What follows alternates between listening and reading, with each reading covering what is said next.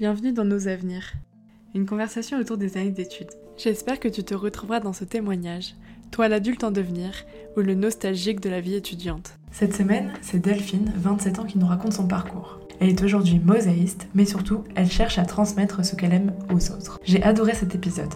Delphine nous raconte ses expériences de façon extrêmement drôle, avec beaucoup de bonne humeur et aussi de recul. Au programme, une ode à la bienveillance, deux ans de jeune fille au père à Londres, les réflexions de Delphine à l'idée de vieillir, son expérience au musée de la contrefaçon à Paris, une histoire de boucle d'oreille qui lui apprend à dire oui et bien plus encore. Cet épisode est rempli d'anecdotes, alliant à la fois son parcours scolaire, mana, licence d'art plastique et de sciences de l'art, envie de partir aux États-Unis, master pour devenir prof d'art plastique, pour au final revenir à la mosaïque qu'elle avait découvert lors d'un stage un été. Aujourd'hui, elle a pour projet d'ouvrir un mosaïque café. En attendant des jours meilleurs, elle retourne à son envie de transmission en animant des ateliers. Delphine, bonjour. Bonjour. Est-ce que dans un premier temps, tu peux te présenter de la façon dont tu le souhaites? Oui, alors euh, je m'appelle Delphine, je suis actuellement mosaïste et euh, j'ai 27 ans. Est-ce que tu peux nous raconter quel genre de lycéenne tu étais? Bien sûr. Euh, j'étais le genre de lycéenne qui n'aimait pas aller au lycée, qui aimait euh, beaucoup faire la fête, fréquenter ses amis, sortir, aller au café, beaucoup. J'ai passé beaucoup, beaucoup de temps au café. C'est un budget café euh, matin, midi et soir. Et je, j'avais disons une petite phobie scolaire. j'avais des, des, angoisses en arrivant au lycée. Il y a des matins où j'arrivais même pas à y rentrer et j'avais beaucoup de mal en fait à suivre les cours parce que euh, c'était toutes les matières en fait en, général euh, dès la L euh, ne me passionnaient plus. Même si j'avais un cursus orienté plastique, en fait, je me rendais compte que j'aurais voulu être professionnalisée un peu plus tôt et, et mes parents voulaient pas.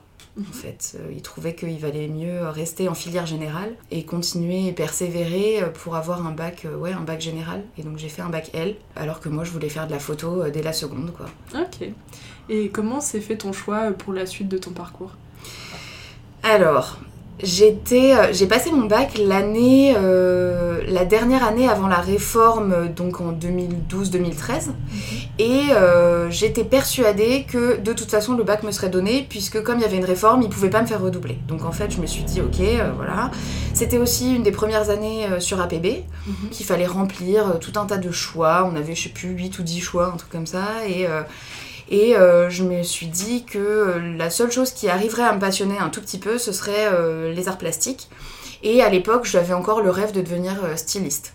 Et donc je m'étais dit, voilà, je vais aller visiter plein d'écoles, donc écoles de mode, écoles d'art, les écoles de la ville de Paris. donc il y avait, je sais plus, Dupéré, Olivier de Serre, etc. Boulle. Et pour ça, il fallait donc remplir un dossier. Et en fait, ben, j'étais tellement une élève flemmarde que je n'ai pas rempli mon dossier, j'ai oublié et le jour de la fin des inscriptions sur APB, je me suis rendu compte que je n'avais pas envoyé mes dossiers et donc il fallait, qu'il fallait que, je, que je me rabatte sur euh, d'autres choix et donc ça a été euh, une école privée. J'ai fait une mise en à niveau en art appliqué.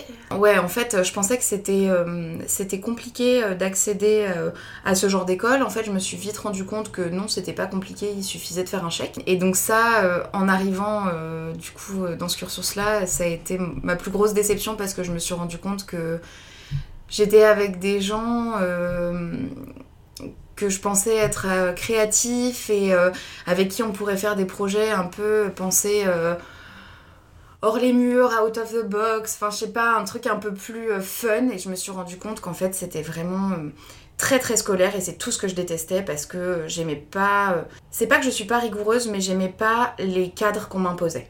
J'avais vraiment envie de plus de liberté, plus de créativité, plus de, plus de fun en fait. Et là, euh, on, avait des cours euh, qui étaient certes très certainement, enfin vraiment passionnants euh, pour des gens qui aiment la technique. Vraiment les cours de dessin et les heures à faire du dessin d'observation, etc. Mais en fait, moi, ça m'a barbé. Alors que je sais aujourd'hui que c'est vraiment ça peut être vraiment important dans un cursus comme ça, notamment bah, pour développer ses qualités d'artiste. Mais à l'époque, j'étais pas du tout réceptive et en fait, euh, à ce moment-là, euh, je vivais dans ma vie personnelle euh, une période un peu compliquée et, je me suis rendu compte, c'était la première année aussi où je vivais seule, et je me suis rendu compte que j'avais pas, j'avais pas d'atome crochu avec mon, avec mon, enfin ce que je faisais avec ces études-là. Et au bout de peut-être trois mois, j'ai laissé tomber et j'ai mis, j'ai mis toute ma vie en fait en pause. Je ne faisais plus rien, j'avais plus goût à, la créativité j'allais quand même un peu voir des expos. Ça, ça a été le, vraiment la ligne euh, continue dans ma vie, en fait. C'est que j'ai toujours adoré euh, aller au musée, aller dans les galeries, me promener, euh, être vraiment réceptive à ce qui se passait autour de moi en termes en d'art.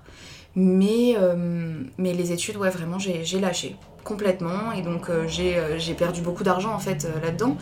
Et c'était aussi un coup dur parce que j'avais l'impression que je faisais défaut à mes parents euh, qui avaient quand même investi euh, en moi et euh, je me disais je sais que je suis privilégiée et à la fois je peux pas continuer c'est trop dur pour mon moral j'ai essayé de me remettre beaucoup en question de me dire ok ça, j'étais persuadée que c'était ma voie. C'est ce que j'ai toujours voulu faire depuis que je suis enfant, en fait. Enfin, vraiment, la mode, le design, l'art, voilà. Je pensais que c'était fait pour moi. Et là, je me rends compte qu'en fait, pas du tout. Et donc, toute ma vie a été un peu chamboulée parce que je me suis dit, mais comment je, comment je rebondis après ça? Je sais pas ce que j'aime d'autre. J'ai réfléchi longuement et euh, je me suis, pendant l'été qui a suivi, inscrite sur des sites de jeunes filles au père. Donc là, j'ai commencé à écumer les profils euh, de tout un tas de gens à travers le monde euh, qui cherchaient une, jeune fille au père. Et, donc, je commence à en parler à mes parents, à leur dire, bah voilà, en fait, je sais pas ce que je veux faire, mais je sais que je veux apprendre à parler anglais parce que j'étais vraiment une quiche, mais monumentale. Enfin, j'avais eu ouais, j'avais pas eu une mauvaise note au bac, mais disons que l'anglais et moi, ça faisait deux. J'avais cet accent Frenchy absolument affreux. Enfin, c'était. Euh, je parlais pas anglais du tout, quoi. Et je me suis dit, ça au moins, je sais pas ce que je veux faire, mais je sais que ça, me servira toute ma vie si je si j'arrive à, à le parler et que voilà, ce sera un skills en plus pour mon CV, puisque de toute façon, je ne sais pas quoi faire d'autre. Et donc, euh, ouais, euh, je, m'inscris sur ce site de jeunes filles au père, et en fait, euh, au début, je trouve une super famille, donc une maman célibataire avec des jumeaux en Australie.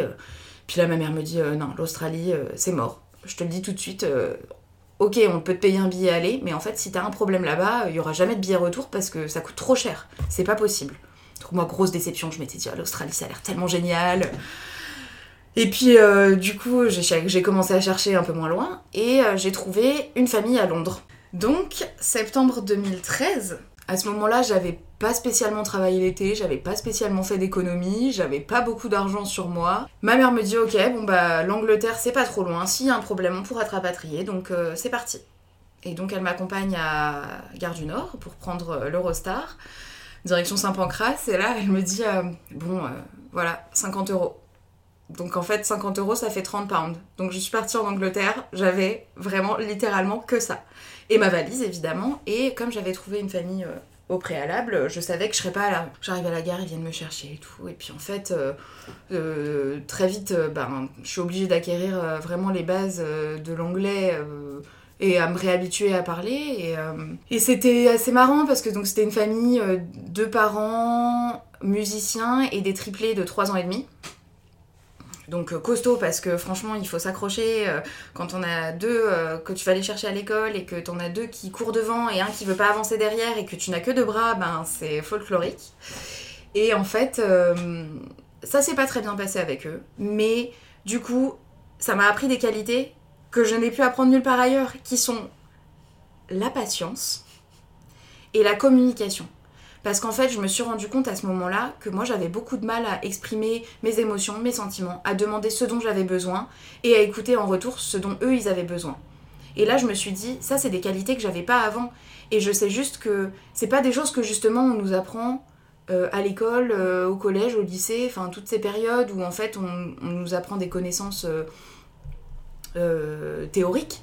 Mais savoir vivre avec les autres, en fait, on l'apprend un peu à au détriment de, ce qui se passe dans notre quotidien, mais c'est vraiment euh, pas des choses qu'on nous enseigne pour la vie professionnelle en fait. Alors ouais, jeune fille au père, euh, c'est un métier un peu atypique parce qu'en fait, bah, tu vis avec les gens avec qui tu travailles et qu'il y a quand même cet esprit hyper convivial et bah, familial parce qu'en fait, t'es loin de chez toi, t'es jeune et tu dois t'occuper d'une autre famille.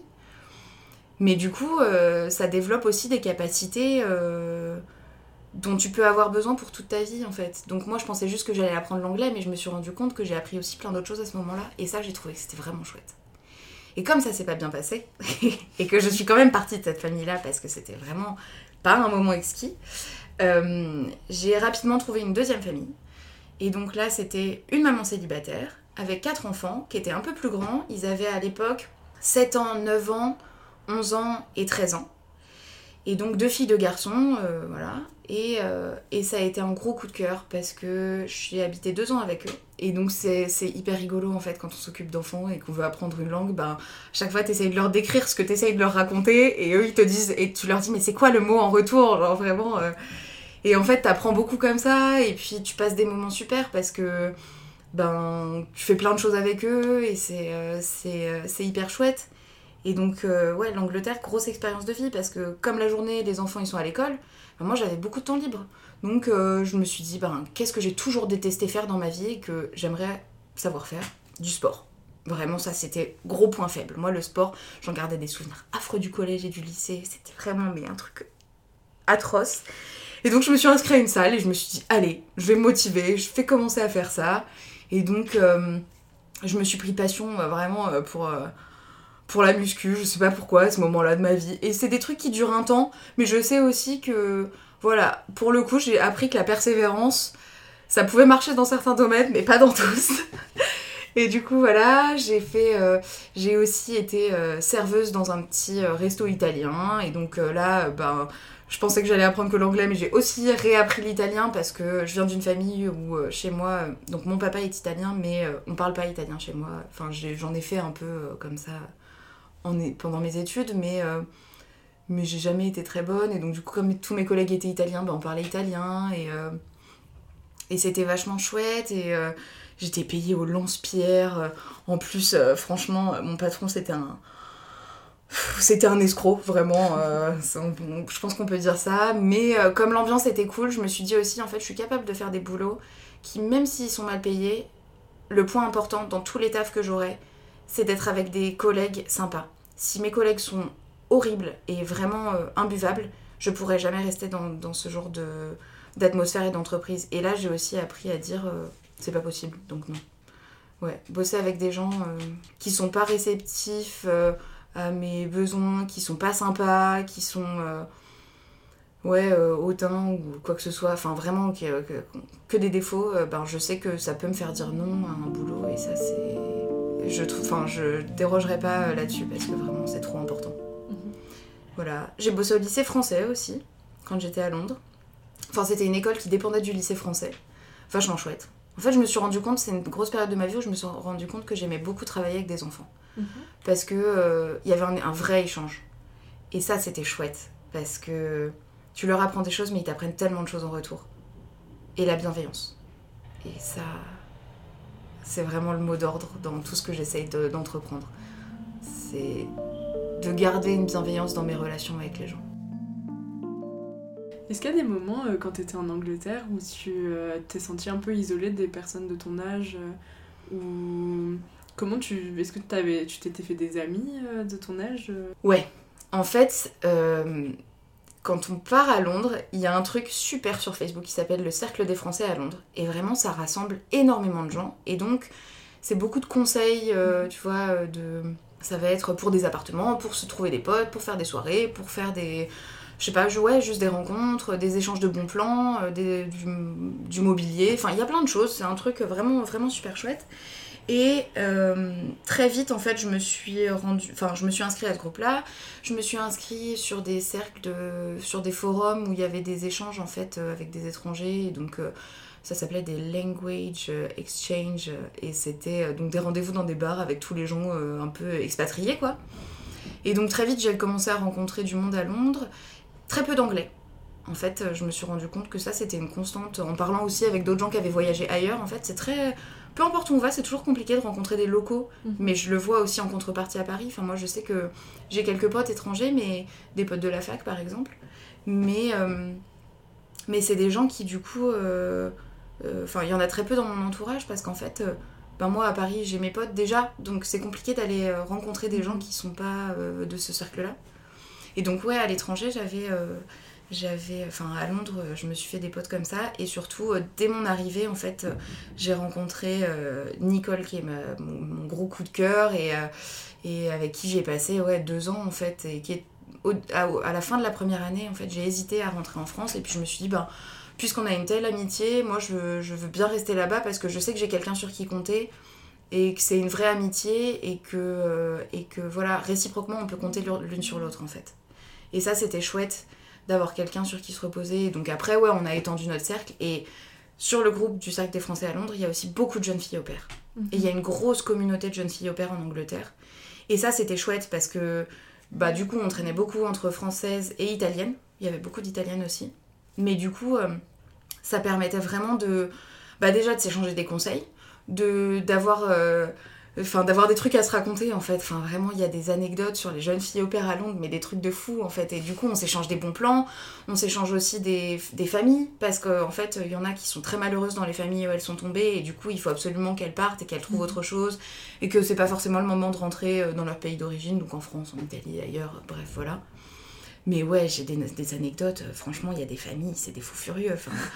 Genre j'avais une copine euh, je me rappellerai toujours elle me dit euh, Bon, écoute, Delphine, euh, je sais pas si, euh, si tu vas penser que j'abuse, mais moi, dans ma famille, ils me font nettoyer les pales des stores une par une, et la maman me regarde faire. Et si c'est pas bien fait, elle me crie dessus. Je lui dis Bah alors, déjà, stop. Là, on va, on va trouver une solution à ton problème parce que franchement, on se fait pas crier dessus en fait, on n'est pas là pour ça. Nous on est là pour, euh, je veux dire, pour les enfants, euh, pour à la limite, voilà, faire à manger, un peu le ménage bien sûr, parce que voilà, il y a des tâches qui sont prédéfinies à l'avance avec les familles. Toutes les familles veulent pas la même chose, mais, mais se faire crier dessus, c'est pas dans le contrat, tu vois. Il y a un moment, euh, t'es pas. Enfin, c'est pas le deal quoi, on est là pour être, pour être bien ensemble, mais faut pas se faire exploiter quoi et que des trucs comme ça. Enfin, j'avais des histoires, mais de trucs. là, c'est vraiment petit exemple, mais ouais, et quand, euh, quand, enfin, je sais pas si tu avais entendu parler de ce truc-là, mais il y avait eu un. Moi, j'étais déjà rentrée en France, mais le meurtre d'une jeune fille au père à Londres, mm. qui avait fait la une des journaux pendant plus, enfin, plusieurs, euh, plusieurs temps. Et là, en fait, on avait tout été super chamboulé parce que. Bah parce qu'on s'est dit, en fait, ça peut être n'importe laquelle d'entre nous. Mm. Il suffit que tu sois un peu isolé, que t'aies pas réussi à te faire des contacts sur place, et en fait, tu te retrouves dans un truc qui était vraiment morbide, quoi. Mm. Et là, le cauchemar. Et ça a fait flipper un peu à ce moment-là. Ouais, on s'est dit, bah, faut vraiment prendre soin euh, les uns des autres. Voilà. Toujours la bienveillance. Ouais, exactement. Ça marche. Donc là, on arrive à ton retour à Paris. Donc, euh, donc là, t'es trois ans après le bac, c'est ça? C'est ça, exactement. Ok, et après, donc? Et donc en fait, bah, euh, au bout de deux ans euh, en Angleterre, mes parents me disent écoute, euh, c'est bien sympa l'Angleterre, je vois que t'as l'air de t'amuser. Moi en plus, je demandais rien à mes parents à ce moment-là, puisque comme je vivais chez des gens que en plus ils, me payaient et que j'avais un boulot en plus à côté, voilà, en serveuse ou à l'école, bah, j'avais mis beaucoup d'argent de côté. Enfin beaucoup, pas mal d'argent de côté. Et donc mes parents me disent bah là, il faut rentrer, il faut faire des études, il faut que. Enfin, tu vas pas faire jeune fille au père toute ta vie. Alors sur le moment, je disais bah pourquoi pas, franchement, je fais ce que je veux déjà. Et en plus, euh, j'adore ma vie, je m'éclate, euh, je, fais un truc qui me plaît, donc euh, pourquoi pas? Et puis j'ai commencé à y réfléchir et je me suis dit en vrai, j'avais, j'ai toujours eu envie donc de, faire de l'art plastique ou de, d'être dans ce milieu culturel en fait. Et ça, c'est vrai que c'était un point qui me manquait. Même si j'allais beaucoup au musée, que j'ai toujours regardé voilà cette constante d'avant le, enfin du lycée et puis d'après euh, en Angleterre. En fait, euh, j'avais vraiment besoin de, de, remettre un pied dedans et de faire aussi euh, le deuil de mon expérience ratée mhm. d'avant, enfin d'avant mon départ à l'étranger, parce que je le vivais quand même comme un échec. En fait, j'avais redoublé ma seconde déjà, j'avais raté une année d'études et je m'étais dit, j'ai passé deux ans à l'étranger. En fait, j'avais l'impression que tout le monde avançait, sauf moi. Ah, sauf que je me suis rendu compte après que tout le monde avançait, mais pas dans la même direction que moi. Moi, j'avais juste pris une autre direction, mais j'avais mhm. beaucoup avancé aussi. Parce qu'en fait, j'avais avancé sur d'autres points. Mhm. Et donc, euh, mes parents me disent il faut rentrer. Donc, euh, je m'inscris à la fac, euh, à Paris 1, en art plastique et sciences de l'art. Donc là, j'arrive à la fac, c'était un gros choc. Hein. Enfin, moi, je me dis, ben, j'ai vécu tellement de trucs différents, tellement d'expériences. Euh, que me retrouver avec des gens justement qui sortent du lycée, c'était compliqué. Mm. Et là, j'ai eu du mal. Au début, j'ai vraiment eu du mal à me faire des potes. Et après, je me suis vite dit, en fait, je suis pas là pour me faire des potes. Je suis là parce que aujourd'hui, j'ai compris que c'est des connaissances qui m'intéressent. Mm-hmm. Et donc, en fait, je me suis donnée à fond euh, dans mes études. J'avais des super notes et j'ai adoré mon cursus, en fait. Cette licence, elle m'a, elle a été hyper euh, salvatrice parce que je me suis dit, ok, en fait, c'est pas que j'aimais pas les études, c'est juste que j'aimais pas là où j'étais à ce moment-là. Et qu'aujourd'hui, je suis hyper réceptive et que ce que j'apprends, ça me passionne. Et donc on avait des cours de philosophie de l'art, euh, d'histoire de l'art, et puis des cours de pratique. Euh, c'est là que j'ai découvert, euh, je faisais déjà beaucoup de photos avant, mais c'est là que j'ai découvert le labo photo argentique. j'ai trouvé ça super chouette. et puis j'avais comme objectif de partir en master à l'étranger. Parce que j'ai vraiment, j'aimais beaucoup trop voyager. Je voulais, je visais NYU ou Columbia à New York. Donc je me suis défoncée parce que je voulais vraiment être major de promo, je voulais être sûre d'avoir ce truc-là en fait. Ça s'est pas passé comme prévu, j'ai fait ma licence et au bout des trois ans de licence, je remplis mon dossier. Euh, en plus, j'avais fait un stage hyper passionnant avec euh, un artiste qui s'appelle Yann Thomas, qui, euh, qui, est un super plasticien et qui surtout dirigeait le, le, pôle en fait des étudiants qui veulent partir à l'étranger. Je sais plus mhm. comment ça s'appelle à la fac, mais bon bref, il mhm. dirigeait ce truc-là. Et, et donc il m'a dit, écoute, voilà, moi je, sens que tu as un dossier béton, donc euh, je vais demander à ce qu'on le mette sur le haut de la pile, pas de problème, il faut juste que tu passes ton TOEFL. Et donc moi, euh, hyper sereine, bah je sais pas, j'ai habité deux ans et demi à l'étranger, mhm. l'anglais euh, je maîtrise, enfin je suis vraiment, je me considère bilingue, aucun problème, je vais passer le TOEFL les doigts dans le nez. bah non, pas du tout. Deuxième échec de ma vie, que j'ai vraiment pas bien vécu. Et là en fait, ben super mauvaise note donc grosse déception parce que moi je me dis, ben ensuite il me manquait juste ce truc-là en fait. Mhm. J'étais convaincue de partir et j'avais mes deux choix. Enfin vraiment, euh, et noyer au Colombia pour moi c'était un rêve, un rêve de gosse. J'ai toujours eu cette espèce de d'American Dream, euh, tu vois, le truc. Euh. Et puis en fait quand ils m'ont dit, bah non, vous avez pas les points en anglais. J'ai dit, mais l'année dernière vous avez envoyé des gens, ils parlaient pas anglais. Mhm. Donc ils m'ont dit, oui, c'est justement parce que eux ils parlaient pas anglais que toi tu dois passer ton TOEFL et qu'il te faut une bonne note. Et donc là, j'ai compris qu'en fait, euh, j'avais pas le temps de le repasser, que je ne partirais donc pas. Grosse déception, et je me suis dit, je crois beaucoup au karma, je crois beaucoup aux énergies, et là, je me suis dit, si c'est pas le moment pour moi de partir, c'est qu'il y a une autre opportunité qui se présentera dans ma vie plus tard, que ce soit, enfin, que ce soit ça euh, aux États-Unis ou que ce soit autre chose de mieux qui se présentera dans ma vie. C'est juste que c'est pas mon destin, en tout cas pour le moment, et que du coup, je vais trouver autre chose à faire mais ça a été dur. Franchement, en fait, c'est des moments où tous les échecs, j'essaye de les transformer en, en choses positives. J'essaye vraiment de me dire, si c'est pas ce qui m'est destiné pour le moment, c'est que soit ça arrivera plus tard, soit il y a autre chose qui, qui est fait pour moi, et je vais le trouver, et je vais, je vais travailler pour, et je vais trouver une autre solution, et en fait, j'ai appris que dans la vie, quand on est enfant, souvent on nous apprend à dire oui et à dire non, mais il y a toujours une espèce de retenue. Souvent, il y a un peu ce non poli, genre, on nous propose quelque chose et par politesse, on va dire non, c'est gentil, t'inquiète pas, merci, genre, t'inquiète pas, ça va aller. Et un jour, petite anecdote, on était en Grèce euh, avec ma famille. Et puis ma sœur avait perdu ses boucles d'oreilles. Et donc on arrive à l'aéroport le dernier jour et mon grand-père lui dit Bah écoute, euh, Maya, ma soeur s'appelle Maya, écoute Maya, voilà, il y a une bijouterie à l'aéroport, moi je te propose euh, de te racheter une paire de boucles d'oreilles. Et ma soeur, par politesse, lui dit Mais non, t'inquiète pas, papy, c'est gentil, il n'y a pas de problème et tout. Puis il la regarde et il compte jusqu'à 5. Et au bout de 5, il lui dit Tu sais quoi, la proposition c'est trop tard, elle est passée. Même si tu les voulais, tu les auras pas. Et ça m'a toujours marqué parce que je me suis dit, en fait, si tu veux quelque chose, parce qu'elle les voulait, les boucles d'oreilles, c'est juste que par politesse, elle a dit non. Mais elle, elle les voulait et elle a pas su dire, ok, bah avec plaisir, en fait, ça me fait plaisir. Et oui, en fait, j'accepte. Et au lieu de faire ça, bah, elle a dit non. Et la proposition lui est vraiment passée sous le nez parce qu'il est pas revenu dessus. Et là, je me suis dit, ok, on me propose un truc, j'ai envie, j'y vais. Il n'y a pas de raison. Genre, je vais pas, euh, je vais pas me fermer des portes. J'apprends à dire oui. Au pire, je me suis rendu compte aussi que tout est interchangeable en fait. Je dis oui, mais si ça me plaît pas, bah ciao. Je ferai autre chose, je m'en fous. Je peux dire, euh, je peux dire, euh, je peux dire, oh, bah finalement, merci, c'était sympa, j'ai tenté l'expérience. Puis je me rends compte que ça me convient pas. Et c'est pas grave, j'aurais essayé. Mhm. Et ça, c'est cool. C'est cool de se rendre compte que rien n'est gravé dans le marbre. Enfin, très peu de choses en tout cas. Mhm.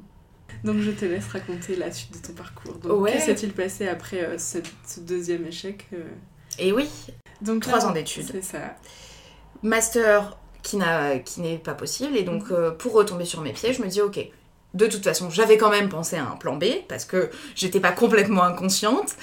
Euh, Il y avait une mini, enfin, une mini chance que je ne parte pas aux États-Unis, ben voilà, c'est le, c'est- le 1% de chance qui a fait que bah, je reste. Et donc je reste à Paris. Et, et avec un peu de recul, tu penses que ton TOEFL, là, tu l'as loupé par rapport à quoi? Parce que si t'étais. euh, Parce que c'est un examen absolument débile. Mhm. C'est horrible ce truc-là. En fait, il, il te pose des questions. Ah ouais, pour un petit, un petit brief sur le TOEFL. en gros, on te, on te met face à un ordinateur avec un casque. Donc t'es, euh, je sais pas, 30 dans une salle. Et tu vas devoir répondre à des questions. Donc tu as plusieurs types de questions. Au début, tu vas devoir écrire un petit texte. euh, et puis ensuite, tu vas avoir des questions de compréhension. Et puis après, tu vas avoir des questions d'oral. Et donc tu es dans la salle et tout d'un coup, tout le monde se met à parler face à son ordi avec son casque. Et puis en fait, c'est des questions qui sont toutes plus absurdes les unes que les autres et qui ne prouvent en rien tes capacités à comprendre ou à parler l'anglais. Mais malheureusement, en fait, il faut une préparation. Mhm. Ce que je savais vaguement, mais que je n'avais pas pris en compte parce que j'estimais que quand même, j'allais pas me soumettre à un truc aussi, aussi bateau, quoi. Bah, en Mhm. fait, j'aurais dû. Mhm. Et c'est là qu'a été mon erreur. C'est pas, euh, c'est pas de, de rater le TOEFL en soi, c'est vraiment de me dire, je suis au-dessus et, euh, et j'en ai pas besoin. Ça ou l'IELTS, euh, c'est le même combat en fait. C'est Mhm. vraiment, ils demandent des méthodes Mhm. qui ne prouvent en rien les capacités des gens, outre le fait que c'est bête et méchant. Mhm. Et ouais, c'est à cause de ça. En fait, il me fallait 100 points, j'en ai eu 80. Je sais même pas où je me suis ratée, je sais juste que j'ai trouvé l'examen euh, vraiment stupide. Mais voilà, nécessaire. Donc, si jamais vous avez envie de partir à l'étranger et qu'on vous demande ce genre de test, prenez-le à cœur parce que ça peut, ça peut changer des plans de carrière euh, vraiment euh, pour pas grand-chose, quoi. Et je pense que, et je pense que dans la salle, il y avait des gens qui avaient pas autant d'expérience justement en anglais que moi, mais qui, euh, qui l'ont passé haut la main en fait. Mhm. Parce que parce que c'est ça, c'est méthodique. Et c'est tout ce que je déteste. Mhm. Les cadres, les Mhm. carcans, les trucs où il faut faire comme ça, euh, moi, pas, enfin très peu pour moi. Donc au final, je me dis c'est pas grave. Mais ouais, heureusement que j'avais réfléchi à un plan B. Mhm. Et mon plan B, c'était de m'inscrire en master, parce que je m'étais dit, bon, bah maintenant que je suis lancée dans les études, autant continuer encore un petit peu, parce que de toute façon, avec une licence d'art plastique, je vais pas aller très loin. Même si j'avais essayé de cumuler les stages tout au long de mon parcours, ce qui m'a été vraiment bénéfique pour la suite.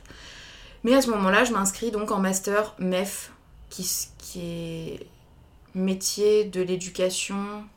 En gros, c'est pour devenir prof Mhm. en collège-lycée.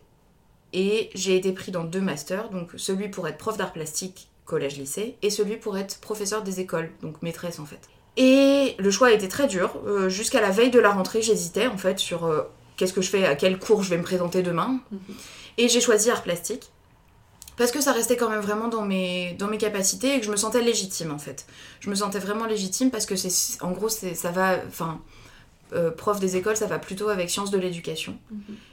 cursus que je n'avais pas suivi et donc je me suis dit moi l'art plastique euh, je me sens à ma place je pense que je suis capable et euh, vraiment euh, euh, bah toujours par rapport à ce que j'avais fait avant en fait j'aimais le contact avec les enfants les ados les un peu plus grands j'estimais que j'avais des connaissances à transmettre et que euh, bah encore une fois moi j'aimais apprendre en retour aussi et, euh, et voilà et donc je me lance dans ce master Euh, donc il y a euh, ça devait être en 2018 septembre 2018 on a bien avancé quand même dans le temps là et puis euh, Début de l'année, je me casse l'épaule. En fait, fracture de, le- de la clavicule. Ouais, fracture de la clavicule. Donc euh, c'était plus, précisément une entorse acromioclaviculaire, euh, vraiment un truc bête et méchant. Et, euh, et donc le problème c'est que grosse incapacité à écrire mes cours. Et que, encore une fois, moi j'avais très peu de potes dans ma promo, même si j'avais, je connaissais des gens un peu avant, qui, ont été super sympas avec moi, très bienveillants à me donner leurs cours, mais moi je, si je n'écris pas mes cours moi-même, en fait, ça me bloque énormément. Donc, j'ai recommencé à décrocher scolairement, en fait. Et puis, on par... c'était hyper rigolo parce qu'on parlait du décrochage scolaire pour les collégiens, les lycéens. Et puis, Mhm. moi, je me disais, mais en fait, euh, ben, c'est mon cas.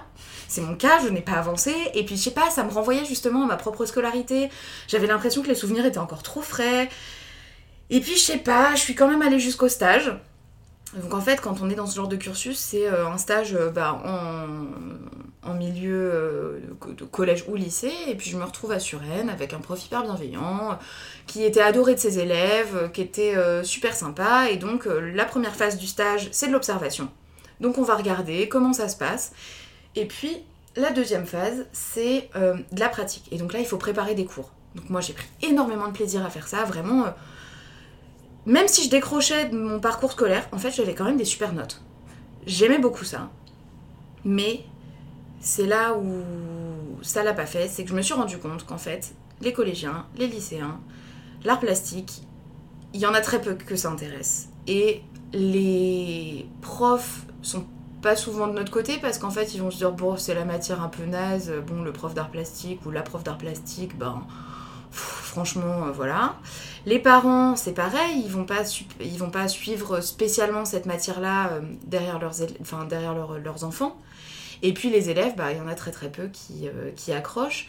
Et puis surtout, il y a un souvenir qui m'a marqué à ce moment-là d'une gamine. Alors j'étais pas dans un lycée difficile, c'était pas non plus un lycée euh, élitiste, c'était vraiment euh, lycée, enfin collège moyen, mais euh, bonne ambiance, voilà.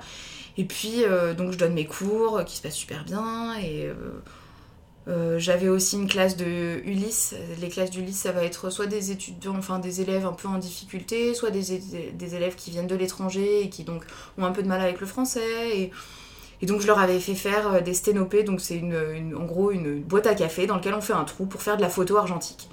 Donc des élèves qui étaient émerveillés. Euh, franchement, j'avais pas de problème avec l'autorité, je trouvais que ça se passait super bien. Vraiment mes cours géniaux. Jusqu'à ce que je discute avec une élève de troisième qui me dit voilà, euh, bah moi j'adore l'art plastique en fait, je trouve ça vraiment génial. Mais mes parents ils veulent que je devienne, que je devienne flic ou médecin. Donc je lui dis je sais, enfin je, je comprends ton cas, mais tu sais, si ça te plaît vraiment, il va falloir que tu arrives à les convaincre. Parce que, regarde, moi, j'étais pas une bonne élève, euh, mais aujourd'hui, ben, tu vois, je me destine peut-être à être prof d'art plastique. Et puis, il y a tellement de possibilités avec ces métiers-là.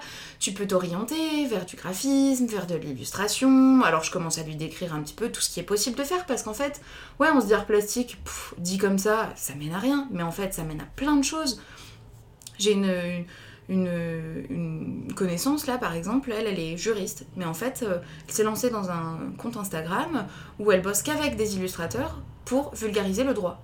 je trouve ça super en fait, parce que ça peut mener, à, enfin l'art plastique vraiment peut mener à plein de métiers et puis cumuler avec d'autres choses en fait. Il y a plein de, il y a plein de combinaisons possibles. Et bref, donc j'essaye de lui expliquer ça. Puis elle me regarde, puis elle se met à pleurer, puis elle me dit, ils voudront jamais? Et là, je me suis dit, en fait, moi, j'ai pas la force mentale de faire un parcours, enfin, de faire de mon métier euh, l'assistante sociale. Et je prends trop les choses à cœur. C'est un peu confus ce que je raconte et j'espère enfin, j'espère que c'est pas trop décousu, mais mhm.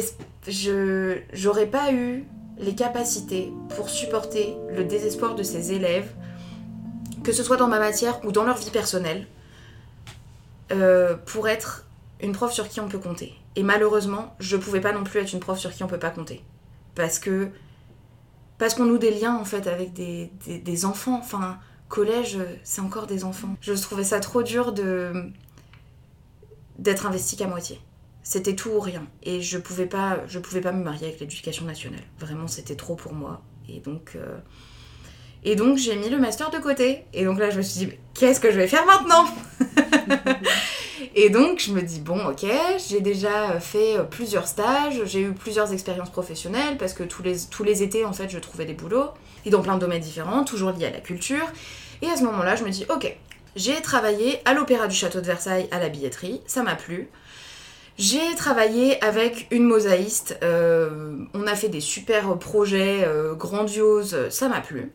Maintenant, et j'avais fait aussi à ce moment-là un stage dans une, dans une. C'était pas une galerie d'art, c'était un, un institut. Je sais pas comment on appelle ça. Qui, enfin, une, appelons ça une galerie d'art, peu importe. Pas de donc dans une galerie d'art, donc ouais, mosaïque, l'Opéra de Versailles, la galerie d'art. Et à ce moment-là, je me dis, ok, j'aimerais bien potentiellement me réorienter vers euh, une institution plutôt euh, muséale. Euh, mon rêve à ce moment-là, c'était euh, d'être prise en stage dans n'importe quel domaine au centre Pompidou. Ils n'ont jamais répondu à mes requêtes malgré les nombreux CV que j'ai pu leur envoyer. Et donc je me dis, ok, je vais chercher plus petit. Et j'arrive en effet dans plus petit, puisque c'était le plus petit musée de Paris, qui est le musée de la contrefaçon. Donc à ce moment-là, euh, je deviens stagiaire assistante de direction, puisque vraiment le plus petit musée de Paris, ben, il n'y a qu'une directrice en fait dans ce musée-là. Et elle, elle travaille en collaboration avec un truc qui s'appelle l'Unifab, qui est genre l'Union des fabricants. Et donc, euh, c'est un musée qui est destiné aussi à éduquer sur euh, les dangers de la contrefaçon. Et donc euh, très vite, on fait les visites guidées, etc. Puis elle, elle fait une visite guidée, deux visites guidées, trois visites guidées, mais puis elle me dit maintenant c'est à toi. Et donc je suis lancée dans le grand bain des visites guidées. Et donc en fait c'est hyper fun. Au début, moi, prise de panique, je me dis ok, il faut que je rassemble mes capacités et mes connaissances sur un domaine voilà que je connais très peu donc je commence à me renseigner. C'est là que j'ai aussi appris que bah c'est hyper chouette de se renseigner sur un sujet qu'on connaît pas et d'en faire euh, enfin voilà de faire un petit dossier et puis de se dire maintenant je vais devoir le présenter aux autres. Donc ça c'est des, connaissances que j'apprends sur le terrain en fait et je trouve ça vachement chouette. Alors ça aurait pu être euh, voilà là c'était sur la contrefaçon mais ça aurait pu être sur n'importe quel sujet. Je me suis juste rendu compte qu'en fait apprendre des trucs pour les rebalancer aux autres ben c'est trop fun et donc, ça correspondait toujours plus ou moins à mon parcours. Mais en fait, le mettre en pratique, j'ai trouvé ça génial. J'ai appris aussi, du coup, à me faire confiance. Parce qu'en fait, parler devant un public, euh, je l'avais fait en cours avec mes petits élèves. Mais là, euh, c'était des classes un peu plus âgées. Souvent, c'était des étudiants en commerce euh, ou voilà, dans des sujets un peu plus spécifiques qui venaient pour écouter ce que moi j'avais à dire. Et donc, euh, fallait, que je, fallait que je sois à la hauteur. Et, euh, et en fait, très vite, je me suis rendu compte, de toute façon, s'ils sont là, s'ils sont là aujourd'hui, c'est que ils en savent moins que moi. Mm. Donc, il faut que je me fasse confiance. Et apprendre à se faire confiance, c'est super dur. Parce que, euh, parce que ça revient à tout ce qui arrive après, qui est aussi bah, cette espèce de syndrome de l'imposteur où tu te dis, ah, purée, faut pas que je me plante parce que parce que si je raconte des bêtises, oh là là, mon dieu, c'est un drame. Puis en fait, je me suis dit, euh, je suis pas chirurgien, euh, si je raconte une bêtise, il y a pas mort d'homme, au pire, c'est pas grave. Et donc là, j'ai vraiment pris beaucoup de plaisir. Sauf que l'institution muséale, bon, finalement, euh, non. Donc, je suis retournée travailler un petit peu à Versailles, à la billetterie. Et là, arrive le grand moment de ma vie, qui est, ils ouvraient une boutique à ce moment-là, et moi, j'ai postulé, et ils m'ont dit non. j'ai l'impression qu'en fait, c'est une succession de petits échecs. Au final, sur le moment, ça me paraît énorme, mais avec le recul, je me rends compte, c'est que des petits échecs qui m'ont mené là où je suis aujourd'hui. Et je me dis, heureusement en fait que ça arrive. Heureusement. Et heureusement que je les ai pas pris à cœur en me disant ma vie est foutue, qu'est-ce que je vais faire maintenant, ça va être horrible. En fait, heureusement que à chaque fois, te- tous ces petits échecs, je me dis ok, il faut juste que je sache rebondir. Et que je trouve n'importe quoi en fait. Peu importe ce que je trouverai derrière, peu importe, il faut juste tenter. À Versailles, ils me disent bah ok, voilà, on veut une directrice de boutique, mais ce sera pas toi. En gros, pour la faire courte. Et à ce moment-là, une de mes copines d'enfance m'appelle. Elle, elle avait fait Sciences Po. Et elle me dit Écoute, Delphine, je sais que t'adores la mosaïque. Je te propose de faire le business plan pour ton projet. On va ouvrir un super café mosaïque, ça va être génial. Et euh, tu peux compter sur moi. Et donc, Pauline, si tu m'écoutes, je sais qu'on ne peut pas compter sur toi, mais c'est pas grave. Parce que moi, ça m'a donné le boost pour me dire Ok, je lâche tout ce que j'étais en train de faire. Et je vais monter ce projet-là. Et donc au début, je m'étais dit pourquoi pas le monter avec une autre amie. Et puis finalement, je crois qu'on avait des visions un peu trop euh, éloignées de ce qu'on avait envie de faire et qu'on s'éparpillait un petit peu trop. Et donc je sais que ça a été une déception pour moi et pour elle de pas pouvoir bosser ensemble. Mais au final, je suis restée sur mon idée. Je me suis motivée et on arrive là il y a septembre 2019. hein. Et donc euh, c'est marrant parce que je me rends compte qu'en fait à chaque fois ça arrive en septembre. Toutes les décisions un peu comme ça arrivent en septembre. Et donc je me dis, bah ok, euh, bon bah Versailles, je lâche l'affaire euh, et, euh, je vais me lancer là-dedans. Mais moi, je n'avais aucune, aucune idée de comment on fait un business plan. Et comme ma pote, elle m'avait dit oui, et que finalement, elle est partie s'installer à Nice, et que je, je- plus, jamais, euh, plus jamais de nouvelles de ce business plan, je me suis dit, ok, maintenant je suis toute seule, qu'est-ce que je fais? Et c'est là que j'ai commencé à adopter le multicasquette. Parce que, de par mon parcours, je me suis dit, ok, donc je veux donner des cours parce qu'en fait ça m'a plu, parce que j'aime la transmission de connaissances. Qu'est-ce que je sais faire? Je sais faire de la mosaïque parce que j'avais fait un stage là-dedans, que ça m'avait plu et que j'avais en plus donné des, cours pour des anniversaires à des enfants. Donc je me dis, ok, là j'ai deux trucs, je tiens, je tiens une idée quoi. Maintenant, comment je veux organiser ça? Donc moi je me dis, ok, je veux ouvrir un lieu qui soit à la fois un café parce que j'avais vu au Canada parmi mes nombreux voyages un, céramique café à l'époque de, peinture sur céramique. Je me dis, moi, la peinture sur céramique, c'est pas mon truc, mais la mosaïque, c'est mon truc. Donc, on va faire un mosaïque café. Et puis là, en fait, euh, je pars à des salons d'entrepreneurs et je commence à me dire, ok, comment, comment j'organise? Et c'est là que je me rends compte qu'il faut aussi se rapprocher des gens qui peuvent, euh, qui peuvent aider et qui sont aussi des institutions en fait. Donc je suis arrivée chez Pôle Emploi, qui m'ont redirigée vers une, une, association qui s'appelle la BGE Adil et qui m'ont dit voilà, nous on aide les jeunes auto-entrepreneurs à monter leurs projets, à leur parler du statut juridique, à leur parler de comment on fait justement un business plan, une étude de marché, etc. Que des trucs qui moi me paraissaient mais, mais complètement lunaires. C'est des choses que je sais toujours pas remplir euh, une attestation d'impôt, euh, enfin je sais toujours pas... Euh, la paperasse, c'était pour moi vraiment aux antipodes de ce que je savais faire. Moi, ma partie, c'est la créativité. Tout le reste, ça me parle pas. C'est vraiment... c'est un, monde à part. Et donc il fallait que je m'entoure de gens qui soient capables de faire des choses comme ça et de m'aider.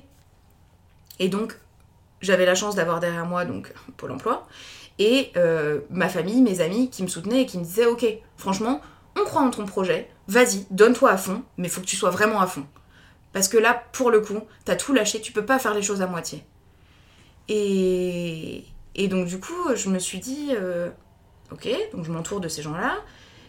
Et puis, je suis donc allée euh, euh, à, un forum d'entrepreneurs, etc. J'ai rencontré une professeure qui travaillait dans une école de commerce et qui me dit, nous, on a besoin de projets concrets, en fait. Enfin, de, de, entre guillemets, faux projets pour euh, que nos élèves puissent travailler dessus et fassent justement études de marché, business plan, etc. Et donc, euh, je dis ok, super, euh, on se donne rendez-vous. On se donne rendez-vous au mois de mars 2020. Voilà. Et donc, mois de mars 2020 arrive, et donc moi, super enthousiaste, j'avais déjà commencé un peu à donner des cours euh, chez moi, euh, dans mon atelier, euh, dans des lieux extérieurs, faire un peu des partenariats, mais des trucs encore où je, faisais des tests, quoi.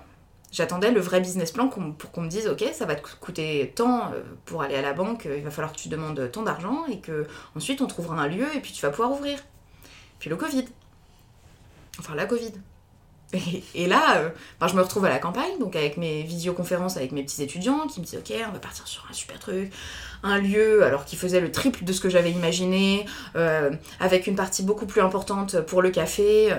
Puis en fait, euh, ok, le temps passe et en fait, ça ne réouvre pas, rien ne réouvre.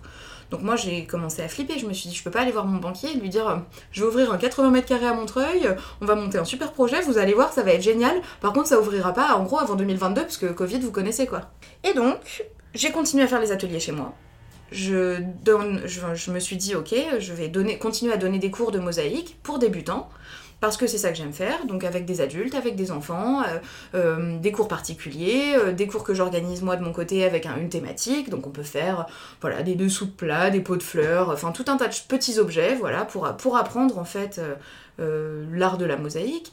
Je me suis rendu compte que ça avait des effets hyper bénéfiques parce que tous les gens qui en ressortaient déjà étaient hyper heureux d'avoir fait une création manuelle, alors que parfois, souvent, c'est des gens qui me disent euh, non mais moi, j'ai jamais touché à un pinceau de ma vie, j'ai jamais touché à un truc, euh, voilà, art and craft, euh, j'arrive même pas à coller, enfin, à installer une étagère chez moi, quoi. Je me dis ok.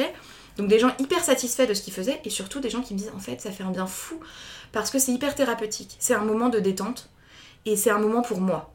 Et je trouve que c'est un truc dont on a besoin en ce moment, de faire des choses artisanales, de faire des choses créatives.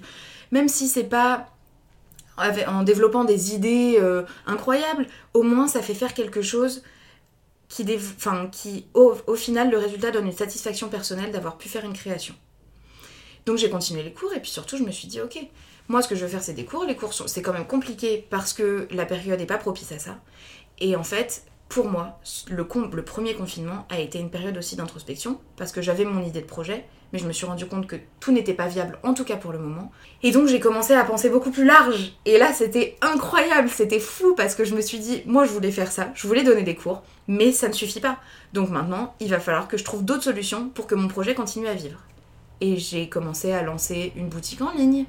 J'ai commencé à faire des créations euh, pour moi j'ai commencé à démarcher euh, des, euh, des, possibles partenaires pour dire ok, ben moi je fais des cours, est-ce que ça vous intéresse que je vienne faire des cours chez vous? Euh, Voilà, vous prenez une commission, mais moi ça peut me faire, ça peut me faire connaître par votre boutique et vous ça peut vous faire connaître bah, par, par mon biais. donc j'ai trouvé un partenariat avec une librairie avec une boutique de plantes qui m'a fait aussi une énorme commande d'une immense table, donc trop bien parce que c'était des, Enfin, c'était une commande, euh, c'était ma première grosse commande et moi ça me tenait à cœur de faire des créations originales, tu vois, hyper, euh, hyper chouettes. Et puis, et puis voilà, et puis donc ouais, j'ai développé toutes ces parties-là en fait dans mon, savoir-faire. Et c'est là que vraiment, multicasquette, ça veut tout dire, parce que ça veut dire qu'il faut pas démarcher, organiser, faire le site internet. Alors là, je me suis trouvé des skills, mais waouh, truc de fou, parce que en fait, je me rends compte que c'est c'est un, taf en fait de faire des trucs comme ça. Et, et, euh, et, voilà, et donc euh, heureusement que j'avais la chance d'avoir aussi des gens derrière moi qui me disaient Ok, là je te donne des conseils euh, gratuitement parce qu'on est potes et que je sais faire ça, mais toi pas, mais j'ai pas le temps de te le faire, mais je peux te dire si c'est bien ou si c'est pas bien. D'avoir des retours hyper positifs, c'est super encourageant. Et, et du coup, je me suis dit aussi que pour l'instant c'était encore nouveau et que peut-être que ça me plairait un temps, que ça me plaira pas toute la vie, mais que pour l'instant ça me convient que c'est super chouette. Et donc, euh, en partenariat avec. Euh, enfin, la fois où j'avais donné des cours dans une librairie, euh, le patron de la librairie m'avait proposé bah voilà, écoute, nous on a besoin de quelqu'un une journée par semaine. Et je suis super contente parce qu'en fait, même si j'ai un projet qui est personnel, qui me tient à cœur, que je suis auto-entrepreneur et que c'est mon truc à moi, et eh ben je suis quand même salariée dans une entreprise. Et ça me fait une stabilité. Là où j'ai tendance à, du coup, avoir une vie qui fluctue et selon les périodes, je parle pas d'instabilité parce que c'est pas le cas, parce que pour moi, il y a quand même un espèce de socle commun qui fait que, à partir du moment où je fais des choses qui me plaisent et que je suis toujours dans la recherche de quelque chose de nouveau, pour moi, ça c'est une stabilité en fait. De me dire, je saurais toujours rebondir, je saurais toujours aller chercher des boulots là où il y en a. Euh, je rechigne pas à faire des trucs qui me plaisent moins, mais ça revient à ce que je disais déjà au tout début c'est tant que je suis avec des gens sympas. En fait, tout me va. Et ça me permet de faire plein de choses à côté en fait. Parce que du coup, ben, je bosse dans une librairie, je fais de la mosaïque, mais j'ai aussi beaucoup le temps euh, de faire d'autres trucs qui me plaisent en fait. Et ça, c'est d'allier des passions dans mon métier, d'avoir le temps pour d'autres trucs. Je trouve ça vachement chouette. Comment tu définirais ta personnalité aujourd'hui? Waouh, c'est super dur. Euh, j'essaye de renvoyer une image solaire et je sais que c'est pas forcément facile euh, au quotidien, mais j'aimerais que ce soit ce que les gens voient de moi. Après, ma personnalité, je pense que je pense que je suis quelqu'un qui euh, laisse les peurs de côté. Euh, et qui n'hésite pas à se lancer des nouveaux challenges, des nouveaux projets. je pense... Ah, c'est dur de se décrire soi-même, hein, franchement. Mhm. je pense que j'ai une personnalité euh, ben, un peu fêtarde, un peu, euh, ouais, un peu saisir les occasions, rencontrer des... J'aime bien rencontrer des gens, j'aime bien... Euh, je pense que je dirais ça, je pense que je suis assez, assez ouverte aux autres, aux propositions, ouais, je dirais ça. Mhm, ok.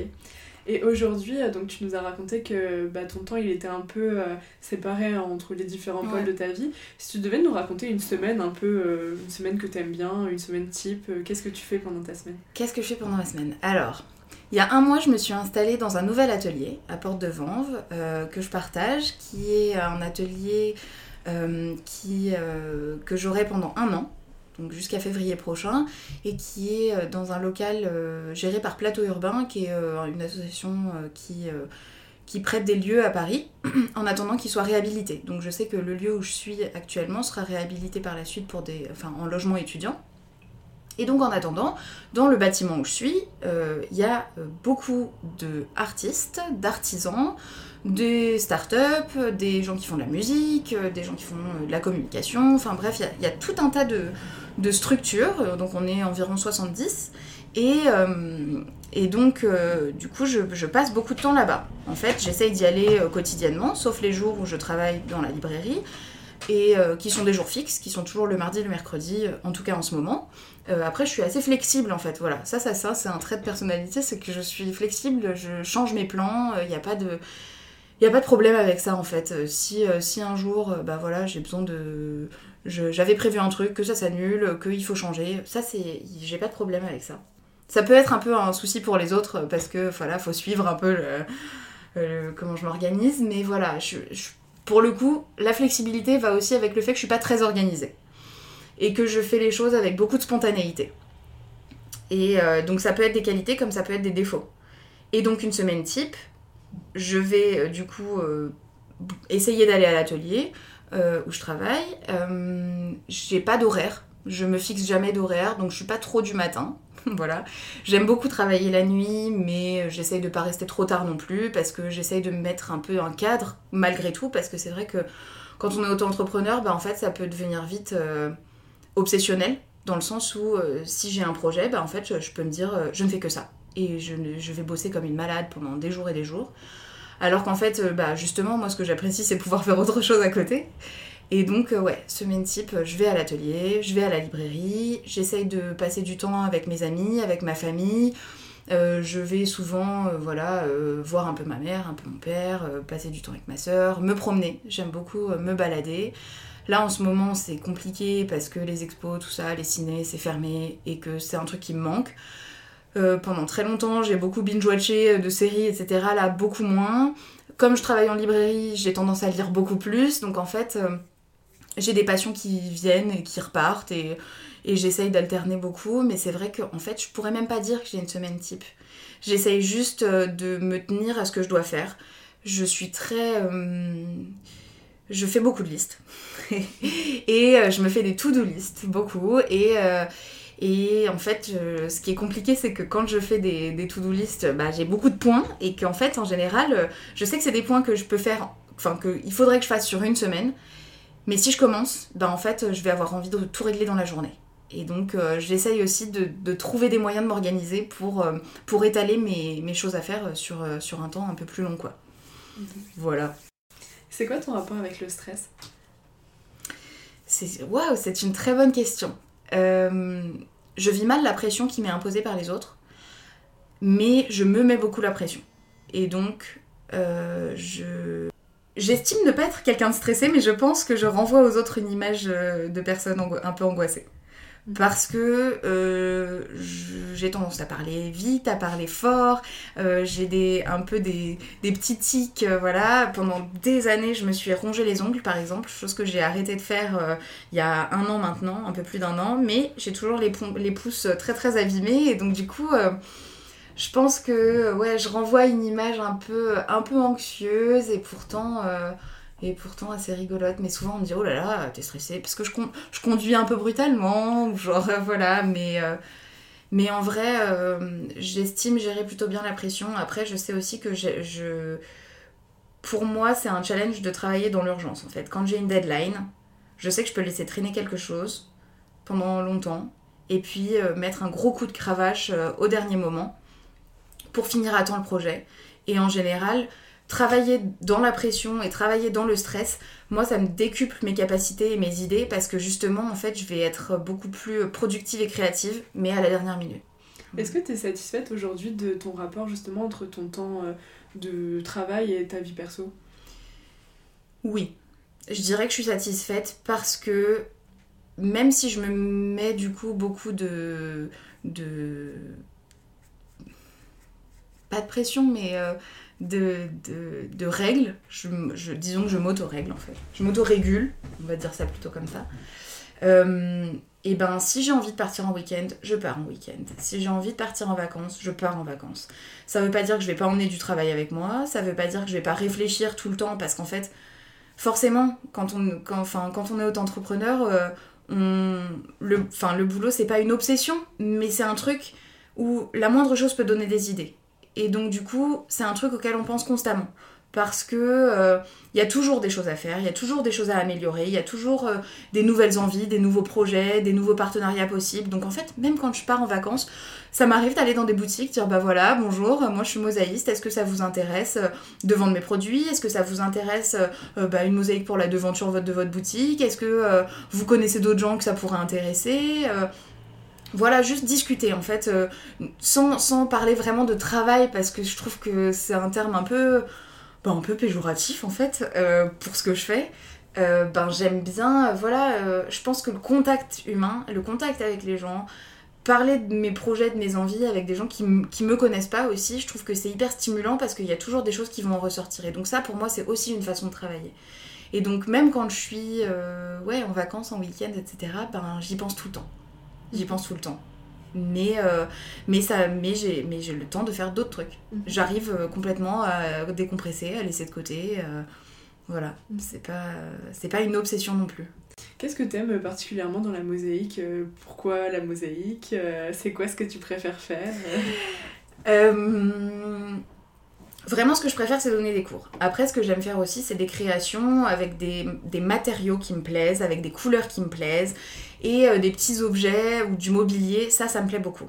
Après, la mosaïque, j'y suis arrivée complètement par hasard, en fait. Enfin, je sais qu'on a un peu parlé de mon parcours et tout, mais au moment où je cherchais donc des stages dans plein de domaines différents parce que euh, euh, être plasticien c'est compliqué et dans mes études bah, je trouvais que ça laissait pas beaucoup de débouchés à ce moment-là en licence je me suis dit, voilà, je vais cumuler le plus de stages possible dans plein de domaines différents. Et un moment, un des étés euh, de mes trois étés de licence, je me suis dit, ok, je vais me perfectionner dans l'artisanat.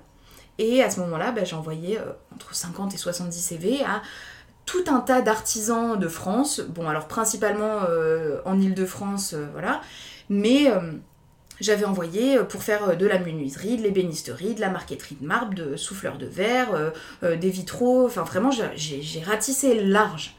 Et la seule qui m'a répondu, c'était euh, Alexandra Caron, qui a un magnifique atelier à Paris et qui m'a pris un peu sous son aile à ce moment-là, qui m'a dit Ok, moi j'ai besoin de quelqu'un, je veux bien te former, même si tu connais rien. Et, euh, voilà, on va, faire, des créations, enfin tu vas m'aider sur les, sur les créations et sur les commandes que j'ai. Et c'est comme ça que je suis rentrée là-dedans, alors que moi, au début, la mosaïque, ça me parlait euh, vaguement. Enfin, c'était pas une envie particulière en fait. C'est juste que, en me retrouvant là-dedans, je me suis rendu compte que ça me plaisait et que c'était un arc un art et un artisanat que je connaissais peu, mais au final euh, qui, me permettait euh, de développer ma créativité et de me vider la tête. Parce qu'en fait, c'est euh, une pratique qui est... même si c'est très répétitif, parce qu'en fait, on a l'impression, enfin, quand je fais des créations, j'ai l'impression de jouer à Tetris, et même quand je me couche le soir, après, j'ai les morceaux de mosaïque qui s'encastrent les uns dans les autres. Enfin, vraiment, c'est, c'est, un peu la grosse blague ben au final euh, je trouve que c'est ça permet des moments d'introspection ça permet des moments de calme et ça je trouve ça super chouette.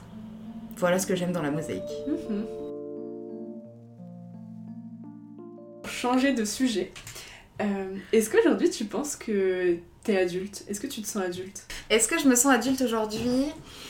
Je peux pas dire que je me sens adulte dans tous les aspects de ma vie. Mais dans certains oui je pense que je me sens adulte parce que je suis capable de prendre des décisions pour moi-même et je pense qu'aujourd'hui je suis arrivée à un stade où je peux prendre des bonnes décisions, des décisions où je me fais pas du mal, où je me mets pas en danger et où je fais des choses qui sont bien pour moi parce que j'ai appris à dire oui et parce que j'ai appris à dire non. Après, je me sens moins adulte dans le sens où euh, je ne sais pas remplir de la paperasse administrative. Et genre là-dessus, je rejoins vraiment Camille dans le podcast d'il y a trois semaines parce que pour moi, c'est un cauchemar. Parce que je suis d'accord avec elle sur le fait que je ne comprends pas pourquoi on ne nous apprend pas plutôt à gérer ce genre de choses. Des aspects, ouais, vraiment administratifs et, et, pratiques, de la vie pratique en fait. Voilà. Mais sur tout le reste, ouais, j'estime ou j'espère euh, être enfin rentrée euh, dans ce moment de, de des grands, quoi, d'être adulte. Et d'un point de vue un peu plus perso euh, maintenant, est-ce que tu as l'impression de t'être trouvé Est-ce que euh, comment tu as évolué ces dernières années au niveau de ta confiance en toi par exemple? La confiance en moi, je pense qu'elle a toujours été euh, latente, sous-jacente. Je pense que j'ai jamais eu zéro confiance en moi. Je pense qu'il y a toujours eu des aspects de ma vie où j'avais suffisamment confiance en ce que je faisais ou en qui j'étais. Après, avec des hauts et des bas évidemment, parce que je pense que ma confiance en moi, même si elle est à moi, elle peut aussi dépendre des gens qui m'entourent. Et aujourd'hui, j'estime m'être entourée de personnes qui me donnent suffisamment confiance en moi pour que si jamais ils me lâchent, eh ben la confiance reste.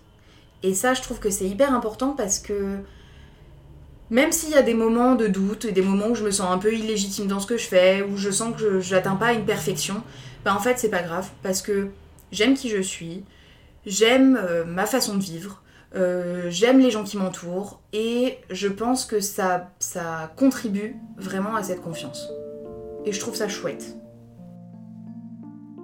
Si on s'intéresse maintenant un peu plus euh, à l'avenir, euh, bah, tu as déjà répondu plus ou moins, mais en même temps je suis pas sûre de la réponse que tu vas donner. Est-ce que tu es quelqu'un qui se projette vraiment sur le long terme? En fait, assez peu. assez peu parce que j'estime euh, qu'on est une génération et je me trompe peut-être parce que c'est vrai qu'on est aussi tous très différents, mais qu'on est une génération où on va être amené à changer de métier probablement assez régulièrement. Euh, parce que du, euh, du, fait du passé, du fait du futur, je pense que c'est compliqué de se projeter à trop long terme. Je pense que je me vois pour les peut-être 5, peut-être 10 prochaines années. Je pense que j'ai peut-être envie de un peu plus de stabilité, peut-être que j'ai envie de trouver euh, d'autres aspects de ma vie euh, qui soient un peu plus posés. Après, c'est vrai que euh, j'ai pas peur de, du jour au lendemain de me dire ok, je retourne m'installer à l'étranger. J'ai pas peur de me dire ok, en fait, la mosaïque c'était sympa un temps, maintenant je m'arrête, j'ai envie d'autre chose. Donc je pense qu'il y, a des, constantes qui vont rester sur voilà dans les amitiés, dans les, liens familiaux, etc. Mais professionnellement, j'ai pas du tout peur du changement et, euh, des avancées et des progrès et de, voilà, et de la diversité euh, de ce que je peux faire. Mhm. Et là, euh, ton projet autour de la mosaïque, ça en est où dans l'idéal? Qu'est-ce que tu voudrais en faire? Eh bien, je vais essayer de continuer à développer toutes mes idées et de création et de cours. Et en vrai, à long terme, j'aimerais beaucoup ouvrir un, un, lieu à moi mhm. qui ne soit pas partagé, où voilà, le nom du Mosaïque Café aura toute sa résonance, puisqu'on pourra prendre des cours de mosaïque, créer ses propres, euh, ses propres petits objets euh, euh, à ramener chez soi, et puis évidemment partager un moment convivial avec d'autres gens qui sont sur place, bah, avec moi, et puis avec d'autres clients en fait. Juste, j'aimerais vraiment un lieu qui soit un lieu de partage. Et on peut venir prendre un café, manger un gâteau, faire une activité de loisirs créatifs. Ça, ça me plairait beaucoup. Un lieu mhm. à moi, voilà, un peu vraiment convivial. Mhm. donc ça t'est pas passé là avec le Covid, tous les problèmes que tu parlais tout à l'heure, c'est encore... Euh, ouais, j'ai bon espoir, en vrai j'ai bon espoir, j'espère que ça pourra se faire un jour. Et puis si ça se fait pas, c'est quelque chose d'autre est destiné. Mhm. Voilà. Ouais. Ouais, t'es de nature assez optimiste. Ouais. Ok. Enfin, je, je, pense que je le suis devenue. J'ai pas toujours été comme ça, mais je pense qu'aujourd'hui, ouais, euh, je le suis devenue. J'ai pas trop peur pour l'avenir. Je sais que je sais que voilà, j'ai beaucoup de chance aussi euh, d'être soutenue. Je sais que j'ai beaucoup de chance euh, euh, d'être dans une condition où pour l'instant, matériellement, je me fais pas trop de soucis. mais j'ai aussi appris à être économe, ce que je n'étais pas du tout plus jeune. J'étais régulièrement à découvert, ce qui ne m'est pas arrivé depuis quelques années, donc je suis assez soulagée de ça aussi. voilà, j'ai appris, je pense que j'ai appris à gérer un peu mes sous et que ça c'est cool. Mhm. Et t'en parlais euh, tout au début quand tu disais que tu te sentais un peu coupable vis-à-vis de tes parents d'avoir euh, entre guillemets eu ton premier échec avec la mana. Est-ce qu'aujourd'hui euh, tu fais les choses vraiment que pour toi ou est-ce que t'as toujours un peu ce sentiment de devoir rendre fier tes proches ou tes parents Disons que j'ai pas le j'ai pas le challenge de devoir les rendre fiers parce que je pense qu'ils sont fiers de moi. Mhm. Et je pense que peu importe ce que je ferai, ils sont toujours derrière moi, même si j'ai des idées vraiment farfelues de temps en temps. Et c'est pas un objectif de devoir les rendre fiers, mais c'est vrai que c'est une satisfaction de se dire ok, ben en fait je fais pas des trucs qui sont complètement absurdes et, et, ils me suivent et ils sont derrière moi et ça c'est cool. Franchement, c'est, je sais que c'est une chance. Mhm. Je sais que c'est une chance. Par rapport à tes études et tout ça, euh, tu penses que quand ils ont vu que tu savais plus trop euh, vers où t'allais, euh, par exemple avec ton master, comment ils l'ont reçu et toi comment tu l'as perçu vis-à-vis d'eux? Je pense qu'à ce moment-là, ils ont eu des appréhensions, je pense qu'ils ont eu des peurs, ils se sont dit mais dans quoi elle se lance, qu'est-ce qu'elle nous fait, c'est pas possible, franchement faut, faut la calmer. et qu'au final, euh, ils ont eu foi en moi et que je leur ai montré et prouvé que c'était pas, euh, pas un problème et que de toute façon je saurais toujours rebondir et que si la mosaïque ça marchait pas, je trouverais un boulot et qu'en en fait ils avaient pas de soucis à se faire et genre... Euh, ouais, j'ai de la chance d'avoir des parents sur qui je peux compter parce que je pense que si vraiment un jour je me retrouve dans une grosse galère, euh, je pense qu'ils seront là euh, matériellement pour moi. Mhm. Et ça c'est ça c'est aussi un soulagement à la fois pour eux et pour moi parce que je pense que comme ils savent que je sais que je peux compter sur eux, je pense qu'ils se disent aussi que je ferai ce qu'il faut pour pour pas en arriver à, à des drames en fait, euh, voilà, dans mon parcours quoi. des trucs qui sont jamais trop graves. Mhm. Est-ce que tu as des projets euh, perso, euh, je sais pas, des envies d'apprendre des nouvelles choses, des trucs qui dépendent, enfin, ouais, qui dépendent que de toi, euh, qui sont purement pour ton plaisir? Ouais. Le rêve de ma vie, c'est de construire une tiny house. Ok.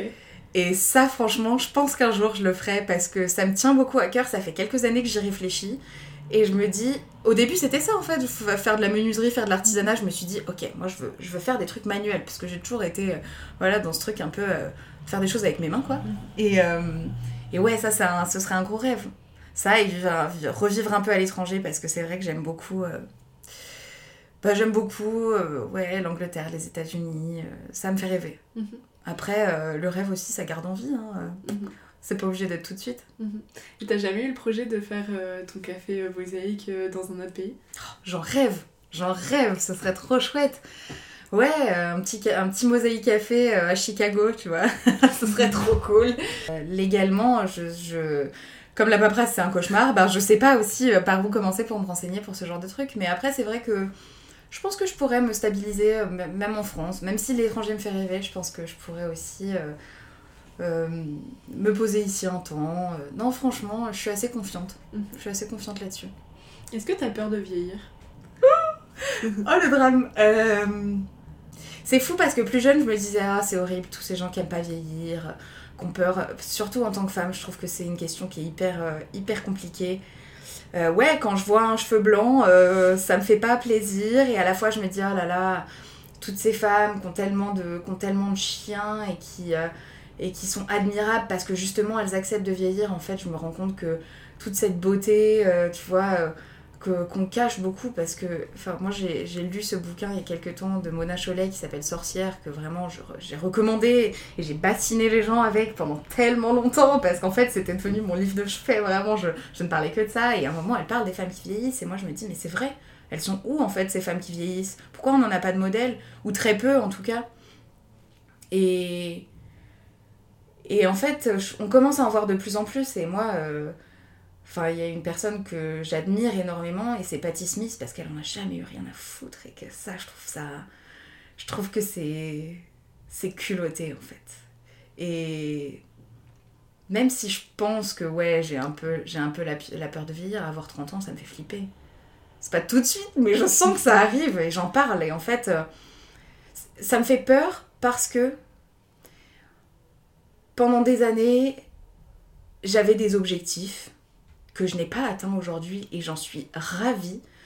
Mais moi, je me voyais mariée à 25, euh, les gosses à 27 euh, et, voilà quoi, et la vie euh, tracée. Et en fait, mais oh, quand j'y pense aujourd'hui, quel cauchemar Horrible Je trouve admirable les gens qui ont réussi à tenir ce genre d'objectif parce que je trouve ça beau. Et à la fois, oui, j'ai toujours j'ai toujours euh, l'espoir. Moi, je, sais que c'est des gros questionnements en ce moment, mais tu vois, les enfants, tout ça, moi, ça me fait envie.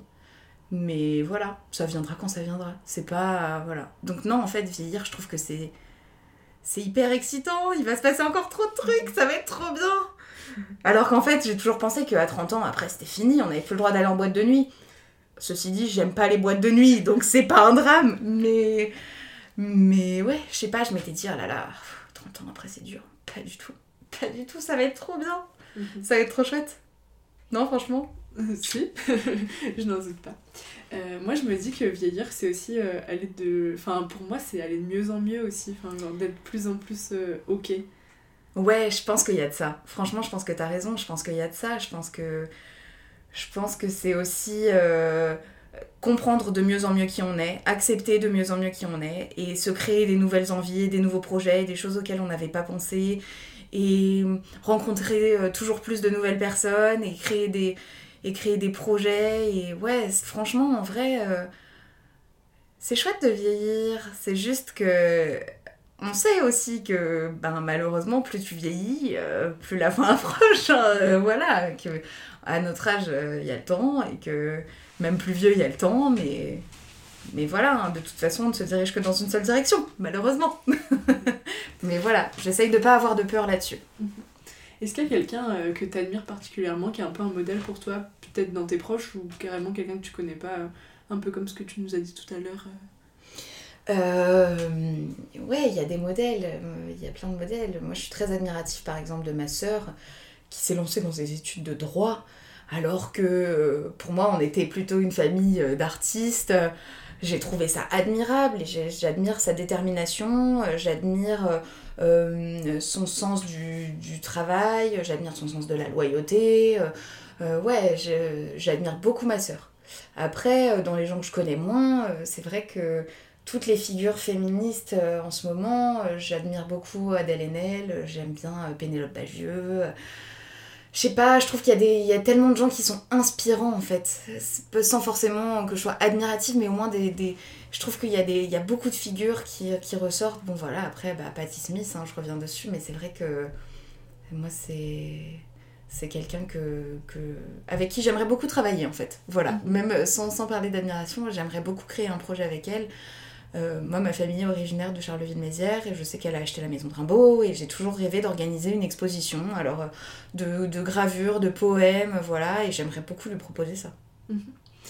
Tout à l'heure, tu as dit que la muséographie, enfin, quand tu as bossé euh, au musée. ouais. Musée de la contrefaçon. Ouais. non, mais ce que tu as utilisé comme ça, pas la muséographie, la... enfin, le domaine des, musées, quoi.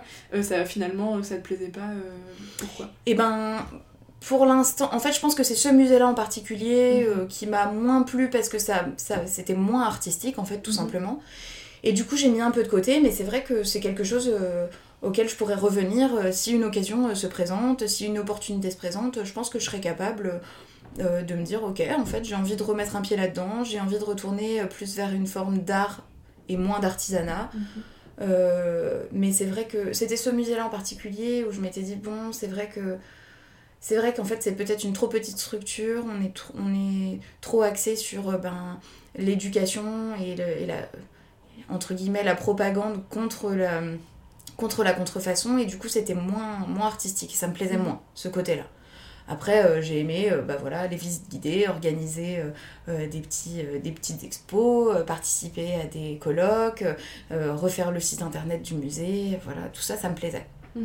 Mais, mais je, je, continue à croire que la culture, c'est ça, c'est mon domaine de prédilection. Mhm. Est-ce que tu as confiance en l'avenir? Euh, J'aimerais pouvoir dire oui. Euh, à petite échelle, oui. Du coup, à plus grande échelle, euh, non, je sais pas où on va. écologiquement, on va droit dans le mur. franchement, j'ai l'impression que voilà, la crise sanitaire de, qui dure depuis un an et demi, ça a quand même débloquer beaucoup de choses et je sais que je suis quelqu'un de privilégié parce que pour l'instant, euh, moi, ça m'a permis de développer des choses de mon côté, mais je sais qu'il y, a beaucoup, y a beaucoup trop de gens qui en ont pâti et qu'il y a un moment, ce sera juste plus possible. Et je pense que c'est un domaine. Enfin, un domaine. C'est pas un domaine, euh, la pandémie, mais j'aimerais m'investir peut-être un peu plus au service des autres. Ça, c'est un truc que j'aimerais faire aussi. Mhm. Parce que la confiance en l'avenir, euh, en règle générale, mhm. non, je t'avoue, j'y crois moyen. Mhm. Et t'arrives euh, à détacher euh, ce qui se passe dans le monde, ce qui est un peu extérieur à toi, et ce qui se passe dans ton monde, vraiment ce qui dépend de toi? Ou des fois il y a des moments où c'est dur? Non, je pense que j'arrive vraiment à le faire. Je pense que j'arrive vraiment à. égoïstement à me concentrer sur ma petite vie et, euh, et mettre un peu de côté tout ce qui se passe ailleurs. Par exemple, j'ai très très peu regardé les chiffres de, de, là, de ces dernières années, de, du Covid. Je. Parce que j'ai fait très attention et que j'ai compris euh, très rapidement euh, qu'il fallait pas euh, mettre les autres en danger. Après, une fois que j'ai compris les gestes barrières, je vois pas l'intérêt de savoir combien il y a de morts autour de moi. Enfin, ça, ça me, là, ça me foutrait des angoisses. Je suis pas quelqu'un de mhm. stressé, mais ça, c'est. J'ai jamais regardé les informations à la télé. Oui, je suis renseignée sur ce qui se passe dans le monde, bien sûr, et évidemment, en fait, parce que c'est trop important. Mais je me préserve aussi beaucoup parce que je, je pense que je suis quelqu'un d'assez sensible sur, sur tout un tas de points et sur tout un tas de sujets et que je peux pas me risquer de perdre euh, euh, mon côté solaire pour des choses qui sont trop, trop indépendantes de moi. Ouais. Mhm. Si là je te dis dans 10 ans, euh, qu'est-ce que tu voudrais avoir accompli? Qu'est-ce que tu voudrais avoir appris? J'aimerais avoir appris plein de choses qui probablement me sont pas encore venues à l'esprit. Et dans 10 ans, quel âge j'aurais? Oula ah oui. Euh, ouais, je pense que j'aimerais bien avoir des enfants d'ici là. Ce serait pas mal. Un déjà peut-être, ou une. et non, et accompli après, euh, ouais, euh, des, des, projets peut-être un peu plus matériels, peut-être avoir, je sais pas, retaper une grange, des trucs, une, une, tiny house, on, y revient, ouais, non, des projets peut-être un peu plus, ouais, plutôt sur le plan perso, voilà vivre, euh, vivre encore de belles histoires d'amitié. Ouais, voilà, en gros, pendant 10 ans. Mhm. C'est vrai qu'on n'en a pas trop parlé de l'amitié. C'est quoi la place de l'amitié dans ta vie aujourd'hui? Ça occupe une place très importante dans ma vie. Parce que j'ai des amis de très longue date, mhm. que j'y tiens beaucoup, et que ce sont des piliers vraiment dans mon quotidien, euh, c'est des gens euh, dont je prends des nouvelles euh, très régulièrement, qui prennent de mes nouvelles aussi, avec qui on se soutient, avec qui on peut avoir des débats sur tout. Et je pense que la force de mes amitiés aussi, c'est qu'elles sont, qu'elles sont, qu'elles sont vieilles. Et donc du coup, je trouve ça chouette. Et puis, encore une fois, j'aime rencontrer de nouvelles personnes et j'ai toujours espoir de, de, de, créer des amitiés qui durent, en fait, parce que je trouve ça super important. Et, et ça permet, euh, ça permet une ouverture d'esprit, ça permet un échange de points de vue, ça per... enfin un échange de points de vue, ça permet, euh, je sais pas, ça permet de se sentir euh, aimé, soutenu, autre par des gens, enfin autre que par des gens qui sont le lien du sang. Mhm. Et je trouve ça chouette de pouvoir se dire, en fait, je suis quelqu'un d'appréciable et moi j'apprécie aussi d'autres gens qui ont des qualités et qui ont des défauts et j'apprécie à les aimer pour les deux. Et ça, je trouve ça magnifique. Mhm. Voilà. Ok. Bon, bah écoute, euh, pour conclure, parce que cet épisode est déjà très long, euh, dis-nous ce qu'on peut te souhaiter de meilleur d'un point de vue perso dans un premier temps et après dans un point de vue un peu plus pro. Bah, d'un point de vue perso, ce qu'on peut me souhaiter de meilleur, c'est. Euh, c'est que je n'attrape pas le Covid et que je continue à faire bien attention. Et puis d'un point de vue pro, euh, ben, c'est vraiment de continuer à développer pour le moment cet aspect du Mosaïque Café et peut-être après, qui sait, euh, d'autres projets professionnels euh, tout aussi intéressants et divers et variés sur la longue durée de ma, de ma vie future. Ok, je dirais. Ça marche, bah, merci beaucoup. Avec grand plaisir, merci à toi de m'avoir invité. Je suis vraiment contente d'avoir fait ce podcast avec toi. Trop cool. Je vous mettrai toutes les infos dans les notes du podcast. Si cette conversation vous a plu, je vous invite à la partager autour de vous, mais également à suivre le Instagram du podcast qui se trouvera dans les notes. Vous pouvez aussi mettre une note sur Apple Podcast. Merci et à bientôt